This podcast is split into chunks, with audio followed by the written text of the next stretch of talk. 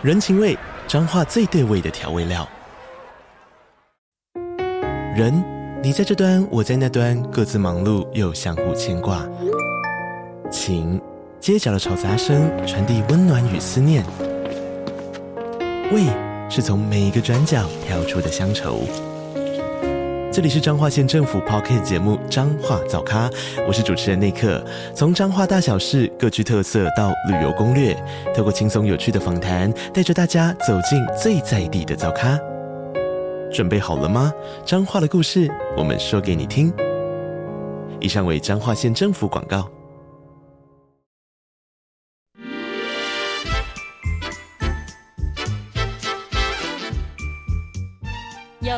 的身体，才有健康的生活。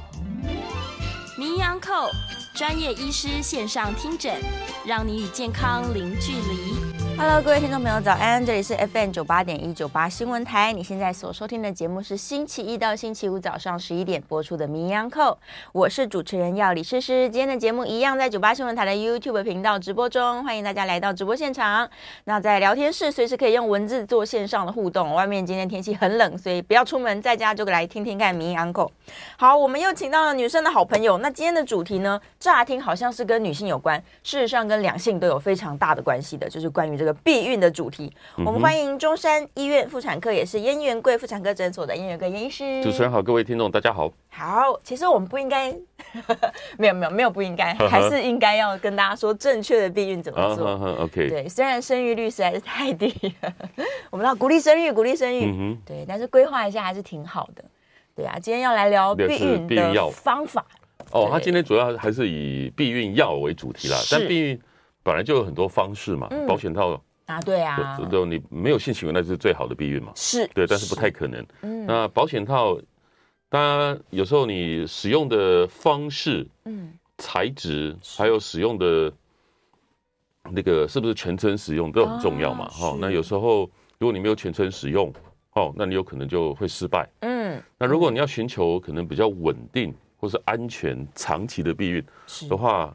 目前还是最大众还是以避孕药嘛，那当然有些人会放避孕器，那相对来讲比较简单。是，但避孕器当然有些人，呃，放进去你可能就不需要拿出来，但是它偶尔还是有一些副作用，有些偶尔偶发性的避孕器会跑穿过子宫跑到腹腔里面，跑到腹腔。哎，对，有时候子宫一收收收收，它会会穿入那个肌肉层。那不过那个通常都现在放完的话比较保险，有时候会照一张片子去看看它的位置嘛。嗯，那。有时候会有发炎、感染或出血，或是他有时候避孕期会移位。嗯，对，也是有失败的案例。对，也是会有失败的案例。如果他位置不好的话，有可能会失败。嗯，所以现在比较主流大众的用法，可能就是避孕药加上保险套。对对对对。但是关于避孕药的使用，好像也是各式各样方式。这跟什么品牌有关系吗？还是现在都有一个统一的？因为现在避孕药基本上它的成分就是雌激素，对，加上黄体素。嗯。那初期的话，它是利用这个激素嘛，两个激素是。去去骗，就欺骗你的脑下垂体跟下视丘，嗯，说我已经制造了这些激素出来了，你就不用制造了，嗯，就等于是抑制脑下垂体跟下视丘，对，那之后它就不会分泌什么滤泡刺激激素去让卵巢去排卵嘛，是，所以基本上它的呃功能就是让卵巢不排卵。对，你不排卵，你有再多再强的精虫也没有用，嗯，嗯，哦，所以不会怀孕，嗯。那另外一个成分就是它那个黄体素里面，它会让那个子宫颈的那个粘液啊，嗯，会变得比较浓，哦。那你精虫要往上走的那个速度就会被延迟延缓，对，所以利用这两个方式来达到那个避孕的效果。那目前认为说，它几乎如果说你很规律使用，它效果可以。达到百分之九十八、九十九，非常高哎、欸。对啊，非常高。嗯、对，嗯，可是长期使用来说，它都不排卵嘛？那卵巢这时候是休息状态。呃，但是它是会分泌荷尔蒙嘛。对。哦，但是它的卵巢排卵的功能会受到抑制。嗯。对。嗯。那你身体的部分的话，大概就是处于就比一般正常人的荷尔蒙的剂量会比较低嘛。是。所以基本上有些人使用了以后，那个子宫内膜会比较薄，所以它的月经量也会比较少。是。哦，所以。避孕药的使用哦，有时候不限于只是在避孕药，因为它它还有其他的用途，所以我们在我们的妇科治疗领领域里头，它常常会用来去控调经嘛。有些人月经不不规则，它荷尔蒙失调，可能用来调经。嗯，那另外有时候那个有些人经痛、经血量多，它也可以去控制症状。是。那另外有一部分的研究是认为它维持你身体的一个比较低剂量的荷尔蒙。嗯，所以一些什么肿瘤啦，譬如说子宫肌瘤，他们也认为说也有一点作用，让它哦。呃，成长的速度会比较慢一点。是是。那另外，譬如说有些卵巢的囊肿或者卵巢癌好了，是。那一以前我们讲过卵巢癌嘛，嗯，它就是卵巢每个月排卵破掉，对，破掉要修补嘛，所以你这个破掉修补的过程很多的时候，就容易出问题，对，那就不正常的细胞出来，就可能会有衍生卵巢癌，嗯，所以他认为。抑制这个排卵也可以减，长期来讲，还是可以减少卵巢的机会。是啊，对。另外就是子宫内膜癌，嗯，好像也也认为也会减少，因为它让你的子宫内膜会比较不会受到雌激素的刺激。是，对是是。另外那个子宫颈的粘液啊，比如说那个黄体素会增加子宫颈的粘液嘛。对。一方面你阻隔了那个精虫往上走，其实。也阻隔了细菌往上走，还不容易感染，所以也也认为说它可以减少骨盆腔炎的机会。哦，是是是，这样听起来好处很多。它当然它，所以它在妇科的治疗里头应用是蛮广泛的。哦，对。但是长期使用对于女性的身体来说是没有问题的吗？嗯，现在哦，嗯你说避孕药里面的那个成分哦，随着。医药技术的改改进有没有？它的成分会越来越调整，是因为目前分做一二三四代，嗯，那一二代因为它里面的那个剂量比较高，所以很多人副作用比较多，什么恶心、呕吐啦、头痛啦，对，然后长痘痘啦、水肿啦这些东西。那随着它的剂量一直调低以后，避孕的效果维持一样，但它副作用可以减少很多。嗯，所以目前来讲，这些如果说。造成的一些副作用比例是越来越低了啦。是是是。那当然，它还是有一些其他的风险啊。譬如说，如果你长期用，有时候会增加你什么血栓的风险。哦，血栓啊。对，血栓的风险。嗯。然后另外，有些人会担心说啊，我乳房是不是有风险？是。但目前哦，有些人认为是说，呃，如果说你长期用下去的话，对，他们认为说，哎，你乳癌的风险。比如我们刚才讲说子宫内膜癌、内膜癌、卵巢癌是增是减少的嘛？对。但乳癌的话，它统计上大概他们分析有大概五十几个研究报告认为，使用上你可能会增加一点二四倍的乳癌的罹患率。一点二四倍。对。然后，但是你停药以后，十年以后，他们发现说这个族群来讲，好像两者的发生率差不多。哦。哦。那甚至还有一些报告是说，哎，你用了这些东西以后，它可以减少卵巢不乳房囊肿发生的几率。囊肿还减少？但是、呃、这个说法不是说我这个药物会让卵巢、嗯、不那个呃乳房的囊肿减少，是，而是他们统计以后说，使用避孕药这个族群啊，其实通常医生或是他药物的简介里面都会提醒说。嗯你要多注意乳房，对，所以这个族群来讲，他反而比较会常常去做乳房相关的检查。哦，提高警觉了，提高警觉。所以有时候你去发现，如果说万一是不好的，是，他有时候很早就会发现，反而比一般没有吃避孕药的族群来讲，他可能可以更早发现，更早期去做治疗，因为他固定都有在检查。对，所以不是这个药物直接让你这个那个乳房的罹患率降低了，而是。说你因为使用这个药物。然后会被提醒，你自己又就警觉，你可以尽早去发现这些问题。嗯，是，所以依照目前看起来，我们到了这个第三代、第四代的，它副作用又少，对，然后它的应用范围又广，那长期使用来说，对女性的身体其实没什么负担，还可以有其他额外的好处。但还有，但是它的副作用当然，比如说血栓啦，是。哦，或是说有些人甚至会中风、心肌梗塞，但是现在认为心肌梗塞大概基本上两者没有什么明显的意义。嗯，哦，嗯。然后你说哪些人不能用？比如说你刚怀孕在哺乳也不能用了。对哦，如果你有乳癌都不能用。嗯哦，比如说呃糖尿病、高血压或是重度吸烟者也不太，因为这些人就是比较容易血栓的族群嘛。嗯，所以你就可能要比较谨慎使用。是，那主要是心血管问题啊，主要是这几个族群就不太建议使用。嗯，但其他人是都可以用的。嗯，对啊，比如说你，当然还有一些啊，比如说你有时候长期偏头痛。对。或是有时候你肝脏功能啊，肝肾不好，因为这个东西基本上是肝脏代谢嘛。如果说你肝脏功能不好，有时候会比较不好。或是你曾经有中风，对，或血栓，或是什么肺栓塞这些病史的话，肺栓基本上也不太建议使用。是，对，所以总归来说，就是心血管的族群可能要更加小心一点。对，但是如果没有什么慢性病的人，然后年轻女性来说，正常使用都是大部分没有。但是他们统计大概说，比如说你发生血栓，对，大概有千分之二上下的风险。嗯，但如果说。对比，如果西方人来讲的话，我们这个族群还是稍微比较低一点，相对来讲比较安全。嗯，是是是是是。于是说，如果他现在要就是安排自己的这个孕期，他认为说我现在这段时间就是不需要怀孕的，他就可以安心的来长期使用，但是还是要规律的跟医生讨论吧。对，嗯，就使用上来说，因为很多人可能就去药局买了回去用，他其实也搞不清楚他在用什么。当然，你最好是还是要经过一些检查嘛，比如基本的检查，比如说比如说我们常规的检查。子宫肌膜片嘛，嗯、子宫卵巢有没有问题嘛？哦，这些东西经过评估以后，对，好，比如说如果万一啦，嗯，比如说你有什么子宫内膜癌好了，这个就不是一个，就你就不太适合使用啊，对啊，你就变成你要先治疗你的疾病，嗯，再用会比较好，不是说你随便买就就随便用。是，所以建议还是就是先跟医生咨询过后，确认说，哎，我可以来用这个东西，我再开始使用，对，是比较理想。对，嗯，但是它的时间点，我有需要特殊的计算吗？一般来讲，它现在的避孕药的剂型哦，大概如果我们讲到第四代好了，然后现在大部分都是第三代、第四代，对，啊，什么一二代，什么以前什么家庭计划那个，大概都目前都没有，那副作用比较多。是。那现在的吃法大概就是，如果基本上是分那种二十一天的剂型，是，还有那种二十八天的剂型。嗯。那是二十一天的剂型呢，一般来讲大概就是月经来的第五天开始吃，第五天开始。那吃了三个礼拜，嗯，然后你会停。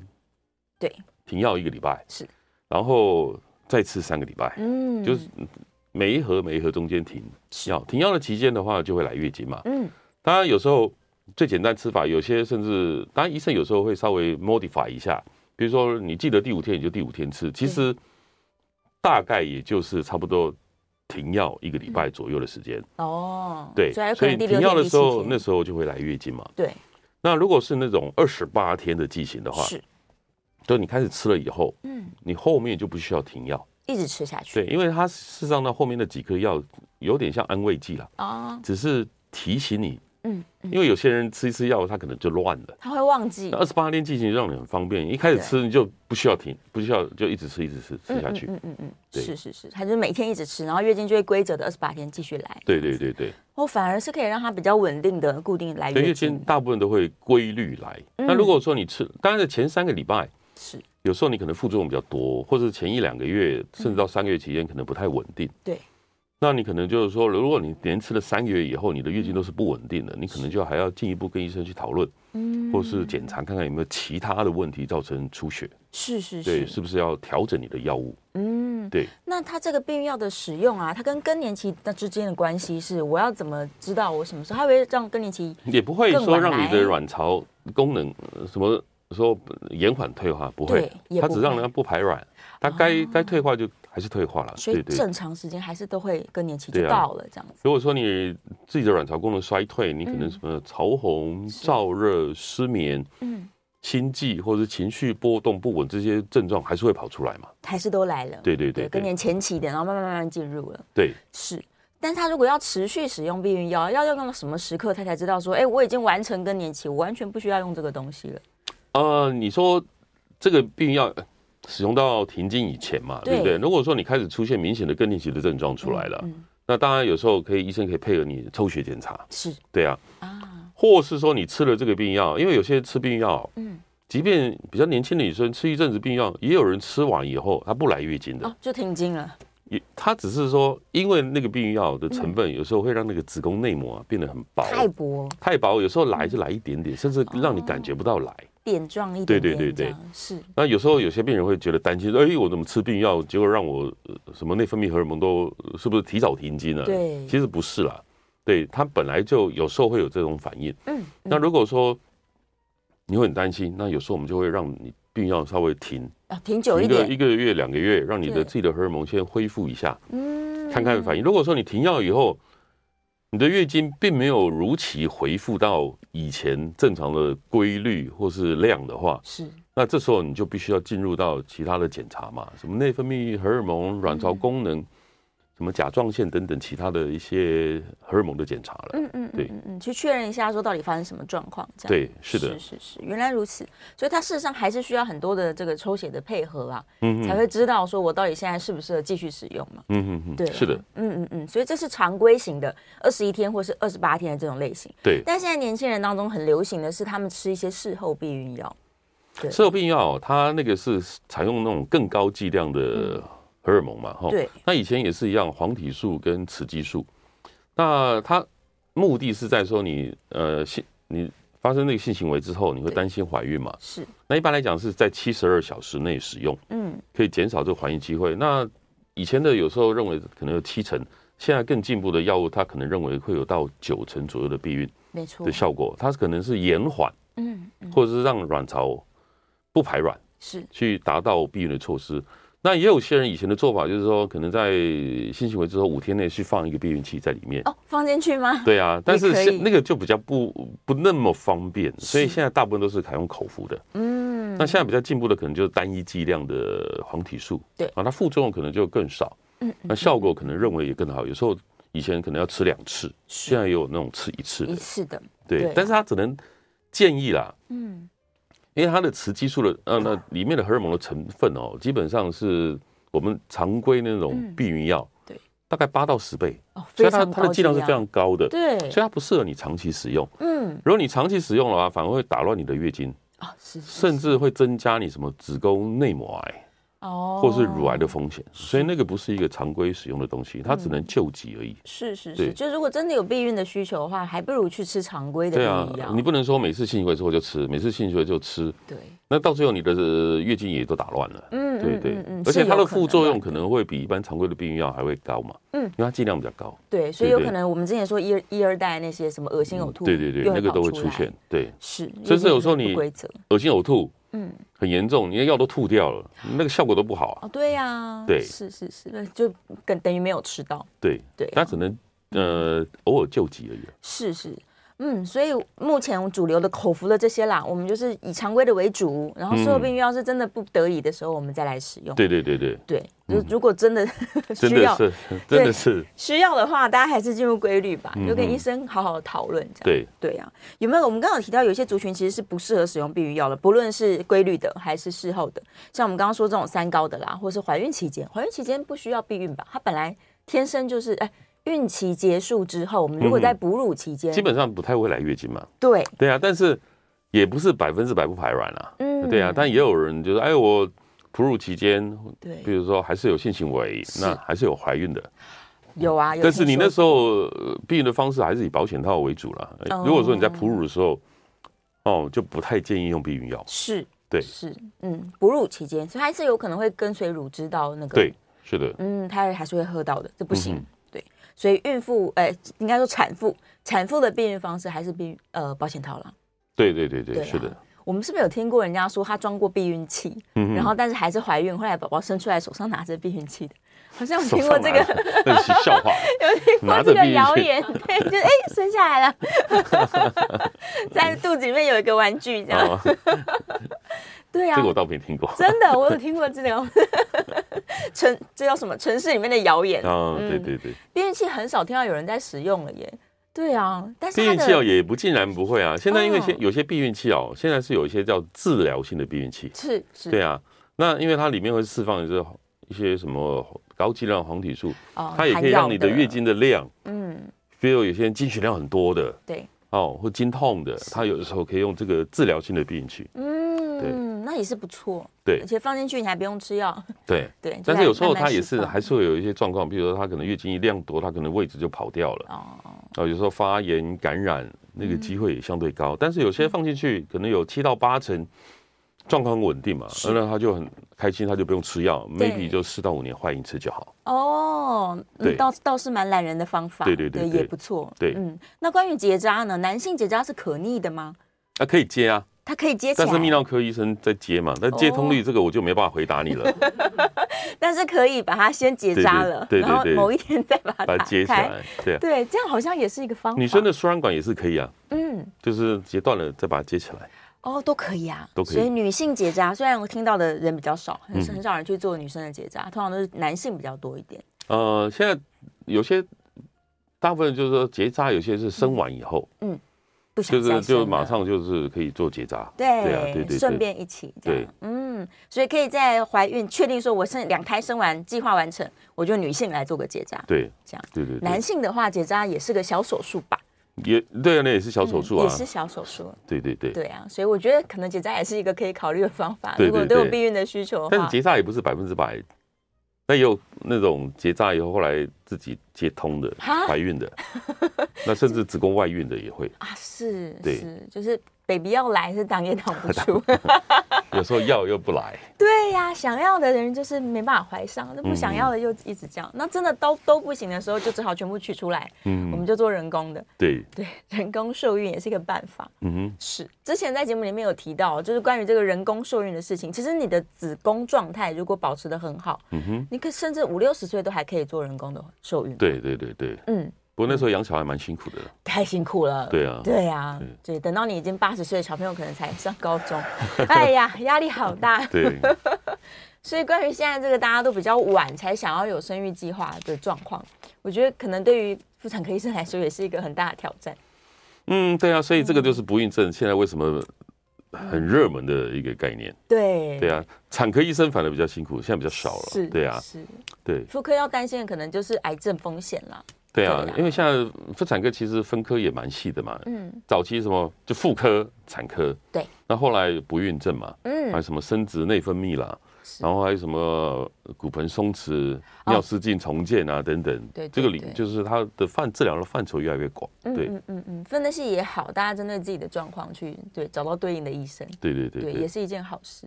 好像有听众朋友之前在问说，他如果是例如有子宫肌瘤啊，或者是像巧克力囊肿啊，他们也适合使用避孕药吗？呃，当然就是要看状况去判断。那譬如说，呃，譬如说经月经来有时候经痛、经血量多，它可能就是因为肌瘤。对，或是不是肌腺症，或是巧克力囊肿等等，其实避孕药常常是我们会用的治疗的药物之一。嗯，对啊，嗯，方式之一。对对，就是控制它的疾病的发展的速度。哦，你说要完全阻止它不太可能呐。通通常它都可以控制你的症状。嗯，顶多让你的疾病延缓发展。是哦，你不要期待说我吃了避孕药以后，这个什么巧克力囊肿不见，嗯，或是什么肌瘤缩小、肌腺症。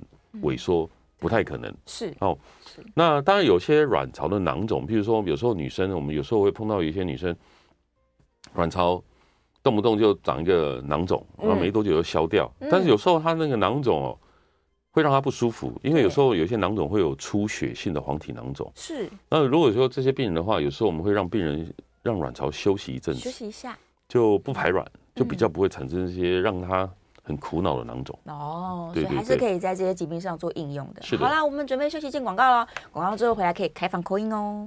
欢迎回到 FM 九八点一九八新闻台，你现在所收听的节目是《名医央叩》，我是主持人药理诗诗。我们再次欢迎今天现场的来宾，中山医院妇产科也是燕元贵妇产科诊所的燕元贵燕医师，欢迎。主持人好，听众大家好。好，我们回来啦，现在是可以开放 coin 的哦，零二八三六九三三九八，零二八三六九三三九八。如果你也有相关的这个避孕的需求，或者是其他的疑问的话，或甚至在使用避孕药上遇到了什么样突发的状况，哎，都欢迎大家可以 coin 进来。刚好我要问一个，假如他正在用避孕药，嗯，中途忘记吃了，例如他可能吃到第十天，然后没吃，再隔个两天再吃，怎么办？因为避孕药最容易失败在第一个月了。哦。哦，然后如果你规律吃的话，其实第一个月就有九成以上的避孕。是，然后如果你忘记吃哈，嗯，通常如果你十二个小时想起来了，好，那你十二小时内就补一颗。就好了，就当天的还是继续吃，嗯，如果你超过十二小时忘了，对，那你就变成说你想起来的时候，那那一天你就吃两颗哦，两倍剂量这样。如果你忘了两天，嗯，那你一样，后面那一天就一次吃两颗，在第二天再吃两颗，就把它。剂量补回来，两颗两颗补回来。对，嗯，那如果是你忘了三颗，基本上我们就认为大概就效果不彰了，干脆就放弃它好了。哦，当然也有一些人去去更更复杂的那种吃法哦，你要多久补一颗，几颗补颗，我看了我都头昏了，更不用讲病。所以基本上我的原则是说，你大概你忘了三天，这一次的避孕药的效果就不佳了。嗯，你大概就把它放弃掉吧。是，你就等于是。停药以后过几天你可以来月经，对，那就请你重新吃新的一天再开始，对对对，一个新的周期，对对对，是的。有没有可能他因为忘了，所以他月经又乱掉，就提早？忘的时候，有时候会偶发一性有点小小出血，那就比较没关系。你大概就可能就是，就像我们刚才的方式，就赶快把它补上去嘛。对，补上去，基本上你还是有避孕的效果。嗯。那但是如果三天以上，我们就认为那个避孕效果可能不太好。如果你真的有性行为，你可能要额外辅助其他的避孕的方式嘛。但是如果是说，有时候我们只是否疾病的症状控制，不是说效果嘛，不是否避孕嘛，比如说我只是让你月经量少，嗯，或经痛等等。其实偶尔漏药的话，然后我今天漏一颗，我明天漏一颗，你就还是补嘛。哦，对，你就还是补嘛。你其实你不用担心是避孕效果，你只是要让你的月经维持稳定即可。是。那如果说吃的过程中你就已经不稳定。哗啦哗啦，月经就来了。嗯，一样，这一次的治疗就放弃，放弃了，换嗯另外一个新的疗程开始，下一个周期再说。对对，这样就可以了，也没什么问题。对对，而且刚刚听到这个事后避孕药大概是十倍，大家就觉得哦，其实我吃两颗好像也不不危险。对呀，要不然本来他你叫他吃两颗，他可能觉得咦，这是不是太多啦？啊，不会不会不会不会不会了，不会了。对呀，因为你自己的身体的荷尔蒙事实上已经被这个药物嗯。压下来，所以你自己产生嗯的荷尔蒙已经开始已经降低了啦，降低很多了，对对，所以反而是不用那么担心的。好，这个有没有人被被乱吃的？男生如果不小心吃到女生的避孕药，有没有事？我这倒没听过啊。哦，那就还好，对啊，但也不能赠予给别人吧？这避孕药这件事情，就是我姐妹淘之间是可以共享的吗？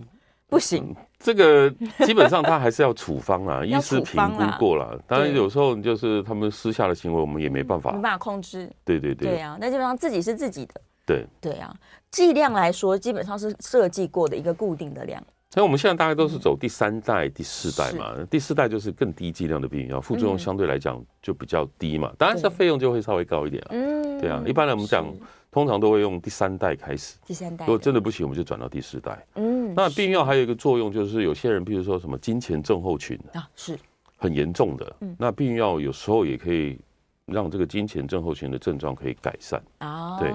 哦，是是是是，就没想到当初发明避孕药的人，嗯，没想到后面的应用的范围非常非常广泛。对，他当初只是想说我这样避孕而已，造福人类。真的耶，听起来真的好处多多哎。嗯嗯，也有人说他使用避孕药的期间，其实反而是青春痘得到抑制。对，如果说你用的那种第一代、第二代的哈，因为它是什么黄体素有点类男性荷尔蒙，所以他有些人会长痘痘啦、痤疮啦。皮肤油腻啦，等等，是，所以在新的避孕药来讲，这个就已经比较不会，甚至有时候它还会拿来治疗。对对对，我听到蛮多人是说，他们使用避孕药的期间，肤况都很稳定。对，它可以抑制你体内的男性荷尔蒙。哦，是，真的是应用太多了，好处多多。好，回头看一下大家线上的问题，刚才有人在问哦，他说现在的手术都是往微创发展，没错，然后都有很多的这个腹腔镜啊，嗯，达文西呀。然后海扶刀啊，讲他的第一个问题是说啊，怎么样从小伤口把大器官拿出来？但是如果它里面有很大的，如果说我们讲肌瘤好了，是肌瘤的话，我们大概基本上不管是肌瘤或者是子宫，对不对？嗯，我们都尽量不去在肚子里面削碎它。哦，是，因为你在肚子里面把它剃成碎片，它一定有一些碎屑会掉肚子嘛。对。那以前我们做腹腔镜的时候，那以前或者内视镜手术以前有一个绞肉碎。组织机就在肚子里面，对，就把那个肿瘤搅成碎条状出来，嗯，但它碎片会掉到肚子里面，所以曾经因为有些人那个肿瘤可能是恶性的，嗯，它可能就落在肚子里面，就造成肿瘤的蔓延，所以这个这一组机器目前已经被禁用，哦，不能用了。那现在做法是我们都是把标本跟组织放在一个特殊的袋子里面，嗯，然后在袋子的口啊，从那个腹腔镜的洞口。把它拉出来，嗯，就塑胶袋拉出来，那这个袋子肿瘤在下面嘛，是，然后我们在袋口的地方抓住那个瘤，嗯，然后在这个地方有点像做削成苹果皮哦，或者削成条状，是，让它出来。那即使它里面会有一些碎屑，嗯，它也是掉到那个袋子里面，哦，那可以减少它跑出去的机会啦。但你说要完全避免。当然，有时候万一了，袋子的品质不是那么理想，或是有时候被你的刀戳了小洞，也有可能会跑出去。但是通常如果你要用内视镜，把肿瘤比较安全的拿出来，是采用这种方式。是是是。哦。但你不要期待变魔术了，说一颗完整的瘤，然后你你从肚皮这个小洞，然后跑出来，嗯，变一个完整的瘤，不可能，那叫魔术，不是？对。是是是。所以，他如果真的要完全避免说我在肚子里面需要有这些切碎的动作，你还是要开腹腔。就是不是？就是你要把它装在一个袋子里面，然后把那个袋子从那个腹腔镜的洞口对拉出来。哦，是。对，我们只是在这个小洞，然后把这个东西剔出来。是。但是底下的肿瘤还是装在那个袋子里面嘛？是是，比较包起来的这样。对，如果我们。这真的是一个术式的进步哎，就有点像这种类型的，就是这样的。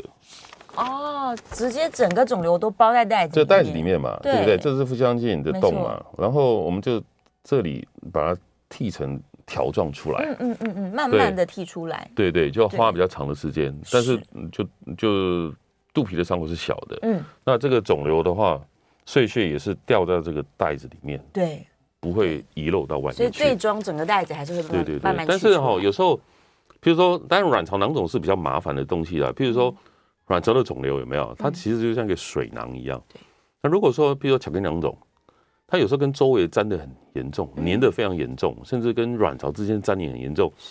那我们在我们的过去的所有的经验里头，如果比较严重的巧克力囊肿去分了，百分之五六十以上一定是破掉的。哦，是对啊，但是巧克力囊肿其实百分之四到五 percent，有时候里面会合并一些不好的东西，所以我们也没有办法百分之百去避免这种状况啊。嗯，即便你用传统手术哦，你去去分这些严重粘连的囊肿，你去分的时候也是一样，它还是有可能会破掉。嗯，这个东西就是做手术，医生跟病人不得不面对的问题。是，对啊，你说啊，医生。怎么把我肿瘤搞破了？他东西跑出去，对啊，到处跑了。但没办法，哎，这个东西有时候真的粘得非常严重，甚至有时候这个做手术的时候，这个东西都已经本身有时候癌症它已经跑到外面去了嘛。对对对对，所以也没办法控制。但至少是说，我们取出来的这些简体，我们是可以去做化验的。哦，对对对，最终你还是要化验以后才知道是良性恶性的嘛。那你说微创手术，当然我们是希望说病人伤口越小越少越好嘛。对。但是你们要怎么样把那个肿瘤能够安全的从肚子拿出来？那目前大概就是装到一个特殊的袋子里面，嗯，再取出来。是，这是利弊的权衡。因为伤口开的越大，其实病患的恢复期就会越漫长。对对对，对，所以尽量还是现在都希望是微创，不开刀最好。那我们有曾经有做那种手术呢？病人如果是光是里面的那个水啊，抽出来可能将近上万 CC 啊，那肚子整个就像骨，就像一座。一个大球嘛，是。那像这种囊肿，如果说你要做传统手术，它的伤口可能要从，嗯，要整个出来的话，对。如果它，我的印象中它大概是这么大吧，这么大一颗呀。那你说这么大的囊肿，差不多跟篮球一样。如果你要从肚子怎么取出来，那你就势必要从这边开到这边。嗯。那你肚子即便是开很大，它可能都不见得出得来。对。那出得来压力，它可能就破掉嘛。啊。那这种方式其实就经过比较。谨慎的评估，比如说抽血、电脑断层等等，去评估它的风险值。哎，我们认为它良性的机会很高。嗯，这时候我们的做的方式有个特别，我们就可能就是用采用腹腔镜是进去，我们会有一个很特殊的那个针孔，就直接戳在那个囊肿里面。是，然后你说它会不会漏？有可能会漏，但是可能就漏一点。嗯嗯，哦，然后就快速的把里面东西抽出来，哦，把水全部抽出，然后这囊肿就快速的缩小，嗯，然后这时候，嗯，你可以用腹腔镜完成他的手术，最后再把这个囊肿的外外层拿出来就好，对对对对，水分先抽掉，对对对，这也是当然这要因应每一个病人的状况来做做处置嘛，是，对啊，你说传统手术。像一个大篮球要拿出来，其实也不是太容易的事情。风险是很高，它过程还是有可能会破掉啊。对对对对啊！万一正在手术一半，它破了更麻烦。嗯嗯，对，所以有各种方式啦。好，大家都在好奇这个关于手术，像海扶刀，刚刚广告的时候稍微有讲，但我们只剩下一分钟，可能没办法很 很清楚让大家了解说海扶刀的原理到底是什么。其实海就是微波炉，就是加热，就是微波加热，它只是用导引的方式去聚焦。有时候我刚才讲，就像小时候拿一个放大镜，把那个太阳啊。聚焦在聚焦去烧了一个东西，那种概念有点是，但是你在中间的过程中，能量不是最高的地方，你对周围的组织就伤害性不大嘛。但是它要聚焦在那个肿瘤，它不是把那个瘤拿掉哦，它只是就有点微波，让那个肿瘤呃像煮熟一样，加热加热，它里面的血管呢，等于是就破坏了嘛，它可能就慢慢慢慢会变小。是，那现在有更精准的微波手术，就可能用腹腔镜或内视镜。把那些微波的针插到那个瘤里面也都可以，直接把它加热煮熟。对，但是它的应用范围还是会有一些限制啊。嗯，就可能太多的、太大的哦，或是位置不好的，或是开过刀的。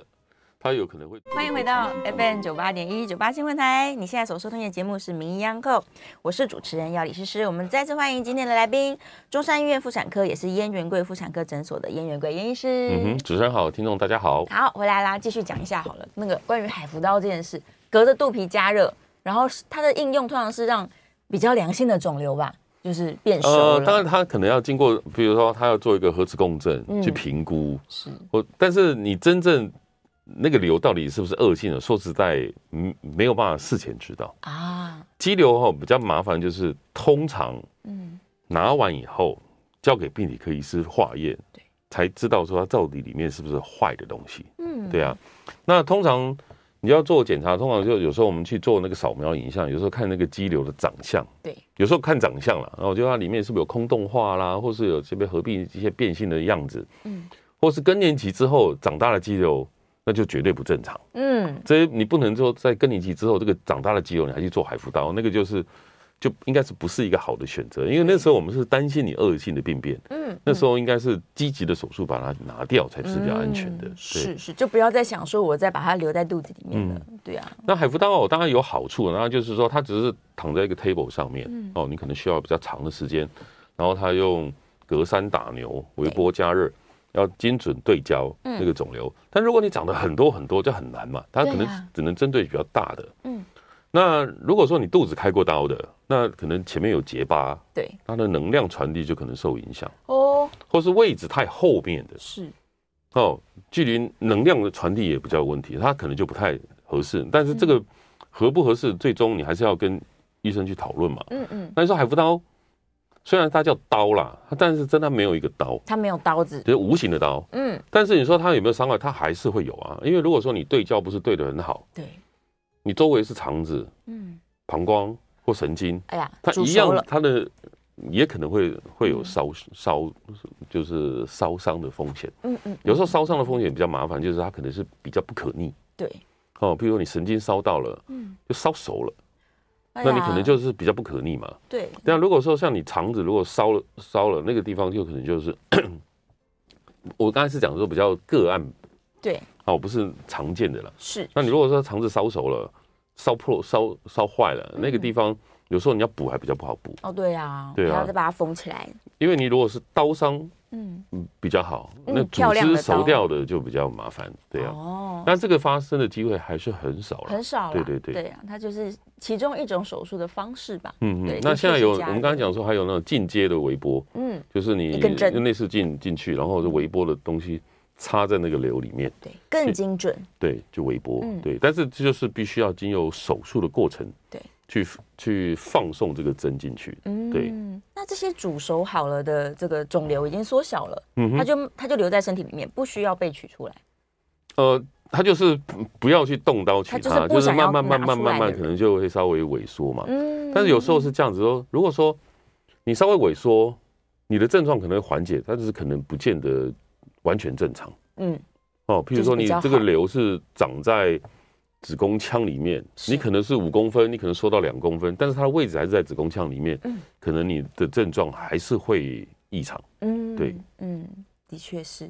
但我们之前也提过，说它只要在更年期之后，可能慢慢会比较好一些。对，大部分肌瘤百分之九十九以上更年期之后就慢慢慢慢，因为荷尔蒙没有了嘛，对呀，就逐渐逐渐慢慢慢慢萎缩，慢慢变小了。对，对呀。好，再来我看看大家还有什么问题哦。肌瘤消融术应该对，就是这种加热的，要开一个小伤口，这样腹腔镜跟达文西会不会更快更好？哎、欸，可能是看患者的选择。那对啊，因为这这个就是一个比较新兴的无创的治疗方式嘛，对它有优点也有缺点。那我们它也不是保证你绝对百分之百有效。嗯，那我们也曾经处理过一些，比如说这个肌瘤啊，去做海服刀，对，效果不彰。嗯，然后它还是一样严重影响到它的经期，血量很多嘛。对，那最不得已你还是得把它拿掉。可是呢，我们去做手术的时候会发现说，做过海服刀。这些周围正常的肌肉层其实也会受到一些波及哦，有一些问题，所以它可能有一点点局部的被破坏。嗯，所以这个伤口在修补的愈合，我们认为会比较差。如果你只取中间的那个，你把那个瘤拿掉嘛，但是这个周围的肌肉层应该。之前的海服可能有一点影响，嗯，那这个组织就不是那么好的组织，可能也被烧过一点点的组织，对，有点烧熟的组织，那血液供应就不是那么好。是，那你把这个伤口去补起来，其实它愈合的会比较差，甚至有时候破掉机会也会比较高。哇，哦，有有好处有有坏处了，有利有弊啦。对对对，就是假如他，但如果说你以前正统的做法就是你把那个瘤拿掉，是。把那个伤口补起来，嗯，然后把这个瘤拿去送化验。对，然后你可以知道它是良性恶性，最精准。虽然大部分都是良性，但是它就是要动刀，是。所以你肚，但是现在的手术就很进步嘛，比如说以前是传统，现在变成迷你剖腹，或是肚子上有腹腔镜，可能一洞以前有四个洞、三个洞，现在可能两个洞、一个洞。嗯，哦，或是达文西在妇产科应用也也算进步，对，甚至还有那种没有洞的伤口，还还可以这样吗？就从阴道，嗯。那个洞在在阴道里面了，所以你外面你也看不到，看不出来的。所以现在手术其实也是进步，当然海扶或是微波的治疗其实都是一个选择。是，对，是大家可能根据自己的状况，以及他认为说这样子做的成功率比较高，他就可以来。对，有时候医生问说我要做好刀开刀好呢，还是好海扶倒？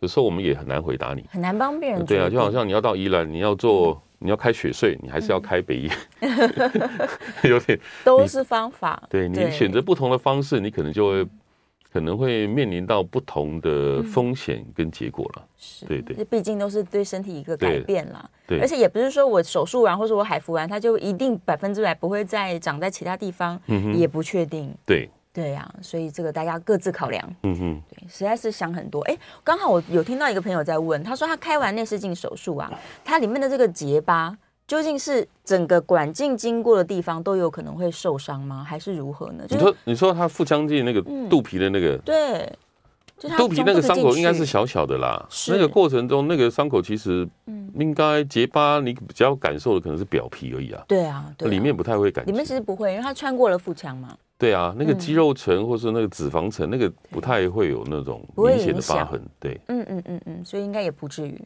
是，所以几个洞这件事情可以跟医生商量吗？是看医生的那个。呃，擅长的术式，还有你肿瘤的位置、大小、形态，都是判断的方式。那现在有时候一个洞，有时候有时候病人说我坚持我要一个洞。对。那其实一个洞哈，说实在，它是肚皮很漂亮好看一个洞。但是有时候它细腻度会比较不好嘛，你就想象说一个洞，你把就像筷子，嗯，两只筷子放得很近，其实不好动，不好动，对啊。但是比较适合比较单纯性的手术，嗯，对啊，嗯。如果说你要进行那种很复杂，譬如说我们讲什么巧克力囊肿，对，那种或是很严重的内膜异位那种粘连，你把粘连非常非常严重，你去勉强去做一个洞，你得到的是肚子一个洞，但是你里面。做的手术细腻度不好，你可能出血、发炎、感染，是或周围的组织伤害性的机会就高了。嗯嗯嗯。那有时候这种伤口的选择哈，最好是说我们努力的方式就是原则啦，我们会让病人伤口越少越小越好嘛。对。但是同时本来应该要兼顾你的病人的安全，对，还要兼顾说你疾病里面的治疗的品质。是。对啊，有时候你开完以后你。病人是看不到肚子里面的，看不到啊，只看到外面的啊。你以为一看到一个洞啊，好高兴，可是里面可能做的不是很干净啊。对啊，所以还是交给医生判断吧。这个肚子上的洞，我们就跟他和平共处就好了。是，好了，今天聊了很多，最后一分钟，我赶快来看看大家在线上还有没有什么其他的状况。嗯，应该都有回答到大家的问题了。好，假如呢这个跟妇科相关，或者是这个女性朋友们，大家可能在。自己的身体照顾上面有什么疑问的话，都欢迎大家可以提问，我们之后就可以安排在节目里面了。反正这颜医师每个月都会来，OK，谢谢，就可以跟我们好好的探讨一些女性的问题。最终来说，还是要找到一个自己信赖的医生吧，就是跟他固定配合。嗯哼哼哼，对啊，当然不，这不一定啊，嗯、就是说有时候你觉得这个医生讲的东西有疑虑，其实你就可以寻求 second opinion 啊，是是，一定可以的啦，多听听大家的意见，对。对啊。然后找到一个自己也能接受，嗯哼，哼，对，然后医生也建议说，哎，这样做最好的方法。